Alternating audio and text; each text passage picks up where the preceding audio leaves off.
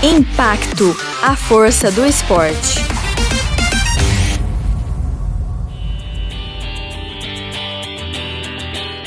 Olá, eu sou a Isabela Volpe. Bem-vindo ao quinto episódio do podcast Impacto A força do esporte. Nesse episódio, vamos conhecer mais algumas histórias que marcaram a vida dessas pessoas, mas que irão marcar a nossa mente também. Juliana dos Santos Cruz tem 23 anos e, em meio à prática do atletismo, seu técnico alertou sua mãe para colocar Juliana na natação. O objetivo era ganhar mais condicionamento nas corridas, mas ela tinha medo de água. Na primeira aula, foi obrigada pela mãe e chorando. Isso foi aos 7 anos de idade. No decorrer das aulas, foi gostando e aprendendo, mas com o tempo, largou a natação para fazer karatê e judô. Mas, como a paixão sempre fala mais forte, no final largou tudo para continuar a natação. Veja como esse sentimento acaba aparecendo nas competições do melhor jeito possível. Foi ano passado, foi em relação aos jogos regionais. É lá para julho, normalmente, que ocorre. E eu ia nadar sete provas nesses jogos. Ia não, nadei sete provas. E aconteceu que a minha equipe, a gente teve que sair do clube onde a gente treinava e ficamos sem lugar para treino. Aí por duas semanas a gente não tinha piscina, a gente não tinha nada e tinha mais um campeonato importante também que era a Copa São Paulo e todo mundo desesperado porque a gente não tinha lugar para treinar. Aí nisso a gente só correu, fazia funcional, fazia o que dava para fazer. Aí a gente conseguiu a piscina lá do Natalone, até hoje a gente está treinando lá. Só que nisso veio o período de inverno, e como a piscina é pública, não tem aquecimento, aí a água tinha um dia que tava 20 graus, 21 graus, a gente não conseguia nadar. A gente nadava tipo 2 mil por dia, 40 minutos, uma hora no máximo, porque a gente não aguentava. A boca ia ficando roxa, ia tudo.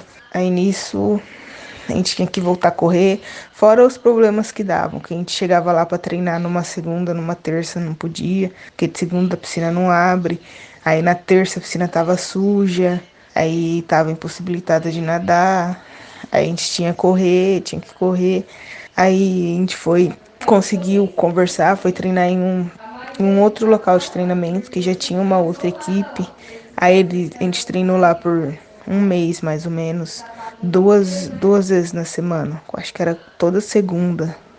Toda segunda e depois duas semanas consecutivas. Mas aí não deu certo porque eles não gostaram, acharam que a gente estava atrapalhando. Mas calma, sempre que algo está ruim, a vida vem e muda a nossa opinião. Aí o meu técnico foi atrás, indo atrás, e a gente conseguiu alugar uma piscina, faltando um mês mais ou menos para os jogos regionais. Aí nisso eu comecei a treinar igual uma louca, porque gente, apesar da gente ter essa piscina, a gente tinha um tempo limitado para treino. Então, se a gente, a gente nadava 6 mil, a gente estava acostumado a nadar 6 mil, nosso volume era de 6, 7 mil, nosso treino teve que cair quase que pela metade. A gente nadava 4, 4,500, no máximo 5 mil. Então, caiu bastante nosso treino, com isso poderia cair nosso rendimento. Aí tinha um mês para recuperar tudo essa confusão aí.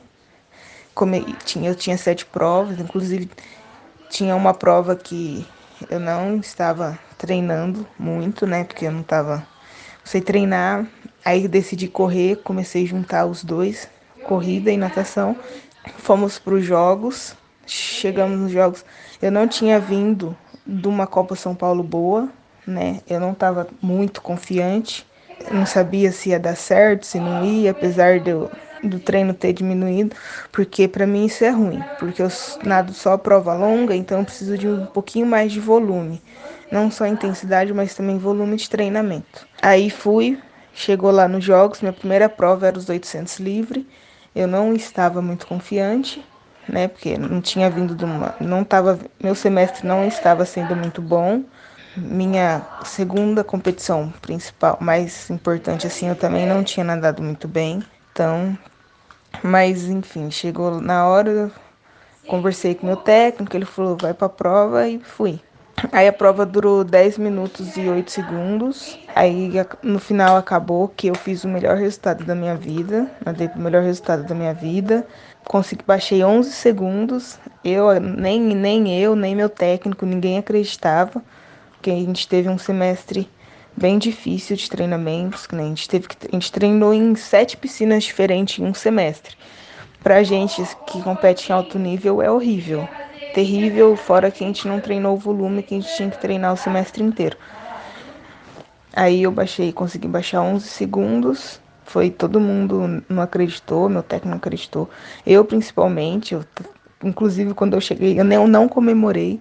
Inclusive acabou a prova, eu não comemorei, que eu achei que o resultado estava errado. Falei, ah, aconteceu alguma coisa, o placar bugou, quebrou, aconteceu alguma coisa. Aí até que eu saí, conversei com ele e realmente eu fiz o melhor tempo da minha vida. A prova que eu falei que eu não estava treinando muito era os 400 medley. Acabou que eu fiquei em não lembro se foi segundo ou terceiro, mas eu medalhei também dos 400 medley. A gente também não acreditou. Medalhei em seis, de sete provas, eu medalhei em seis provas nesses jogos. Então foi o melhor jogos que eu tive na minha vida, assim. Eu digo pela circunstância que a gente teve, né? De, de, da dificuldade de treino. Foi o melhor jogos. Questão de resultado também, de nem tanto de resultado de medalha, mas sim de, de tempo, de superação pessoal mesmo. Isso que me motivou a estar tá nadando aí mais um pouquinho, porque eu estava para parar já. Aí depois desses jogos eu decidi continuar mais um pouquinho. É, o esporte mexe com a gente de maneiras que nem imaginamos.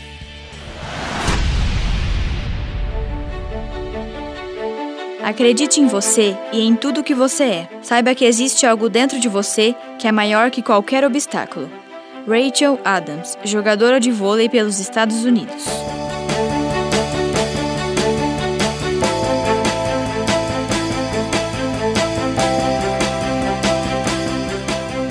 Vamos falar um pouco de tênis?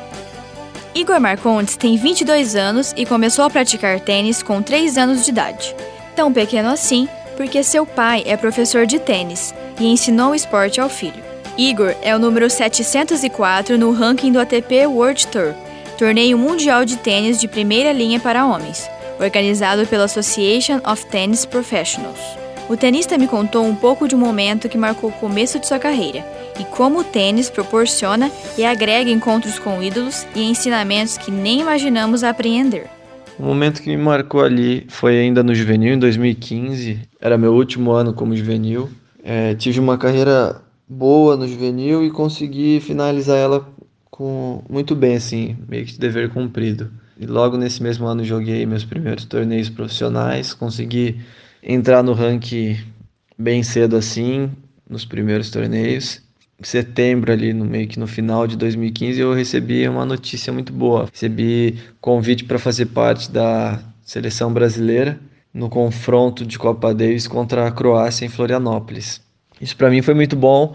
Foi, eu vinha de um ano muito bem, né, no juvenil e logo nos primeiros torneios profissionais. Então, isso foi uma recompensa meio que de um trabalho que vinha sendo feito comigo, né? E esse foi o, foi o antes, né? O durante foi que eu aproveitei, a, foi uma semana, né? Aproveitei a semana inteira com os jogadores que normalmente, os juvenis, né? Que somos nós naquela época, acabava vendo muito só pela TV, são ídolos, são jogadores, os melhores jogadores do Brasil, então eu tentei absorver o máximo de informações deles, estar junto com eles naquela atmosfera ali, aquela energia muito positiva, muito boa que eu consegui levar de lição e que mesmo sendo juvenil a gente a gente consegue, a gente sonha em estar lá, né? E o depois foi que eu amadureci bem, tudo, todas as informações que eles me, me passaram eu consegui tirar um, alguma coisa assim para agregar ao meu jogo, a minha, a minha maturidade. Então acho que isso foi muito bom para mim. Esse é o momento. Agora, vamos conhecer alguns momentos dos campeonatos que Igor participou e deram a ele oportunidades de mudança e feedback para si próprio. Tem dois, dois campeonatos que me marcaram bem. Um foi no final de 2018, quando eu quando eu estava um, um, um tempo sem jogar e fui jogar no final ali de 2018 em dezembro, em Blumenau, e acabei ganhando. Não tinha muitas expectativas de, de ganhar esse torneio, porque era um torneio duro, fazia muito tempo que eu não, não jogava torneio, não estava na competição e acabei ganhando. E ganhei de dois adversários que eu já tinha jogado outras vezes e tinha perdido todas. Então foi muito bom para mim e mais uma vez é, o pós foi foi de que eu estava no caminho certo, que eu tinha muitas coisas para melhorar ainda e que muitas co coisas boas estavam por vir. E a outra foi foi em 2019, né? Quando aí sim eu joguei meus primeiros torneios profissionais depois de um tempo sem sem poder jogar. E eu sabia que tava, tinha acabado de me mudar para Itajaí, eu treinava em São José dos Campos, São Paulo, e acabei voltando para Caraguá, minha cidade. E tive a oportunidade de me mudar para Itajaí, um centro de treinamento chama ADK Tênis, no clube de é, Itamirim Clube de Campo. Já logo já ajustaram meu jogo ali, fizeram uma preparação muito boa para os primeiros torneios com a equipe e consegui em Curitiba atingir a semifinal de simples e campeão de dupla então eu vi que essa mudança para Itajaí foi muito boa, mais um passo, mais um degrau que a gente acabou subindo, mais uma vez mostrando que a gente estava no caminho certo. E o tênis, ele todo, toda semana você tem a chance de ir melhor, né? Toda segunda-feira inicia um novo torneio, inicia uma nova caminhada para você conseguir sempre alcançar seus objetivos ou tentar se superar, tentar fazer melhor do que a semana anterior. Não muito de é, de resultado, mas sim de entrega, de comprometimento com você mesmo. E a gente viu que estava no caminho certo e sempre a cada segunda-feira a gente tentava um passo a mais, um passo a mais. E esse ano eu fiz, fiz uma preparação muito boa com eles também e mostra que cada vez mais a gente vai subindo de degrau em degrau. Como o Igor mesmo disse, a cada semana o essencial é nos entregarmos cada vez mais ao que amamos. É assim que se vai subindo os degraus para se chegar ao sucesso. Esses foram nossos personagens de hoje. Acho que a cada episódio é um sentimento e um aprendizado diferente, né? Por hoje, o programa fica por aqui. Obrigada por ouvirem. Até mais!